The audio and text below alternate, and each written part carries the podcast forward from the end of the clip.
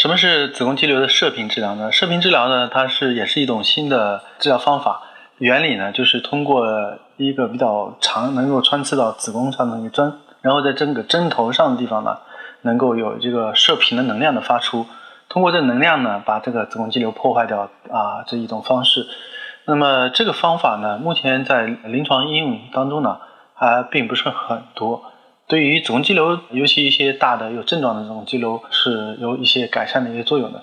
啊，但是还有很多的一些未知数在，比如说，它对于生育的要求的病人是不是合适，之后发生妊娠破裂的这种机会会不会高，目前还都不太了解。对于有症状的病人呢，啊，在治疗的过程中呢，呃，对于肌瘤的缩小，那么是有帮助的。它的优势呢，是在于不开刀。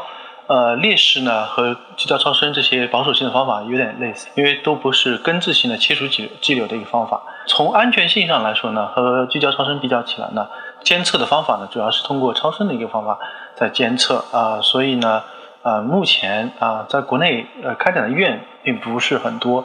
那么下一步呢，就需要对这一方法做更多一个研究，才能形成一个比较啊完善的一个结论。听众朋友们，大家好，我是郭晓明医生。我的新书《给身体的情书》出版了，这是我第一本的书。新书呢，在当当、京东、亚马逊等网上书店以及全国的新华书店均有销售，献给广大的女性朋友们。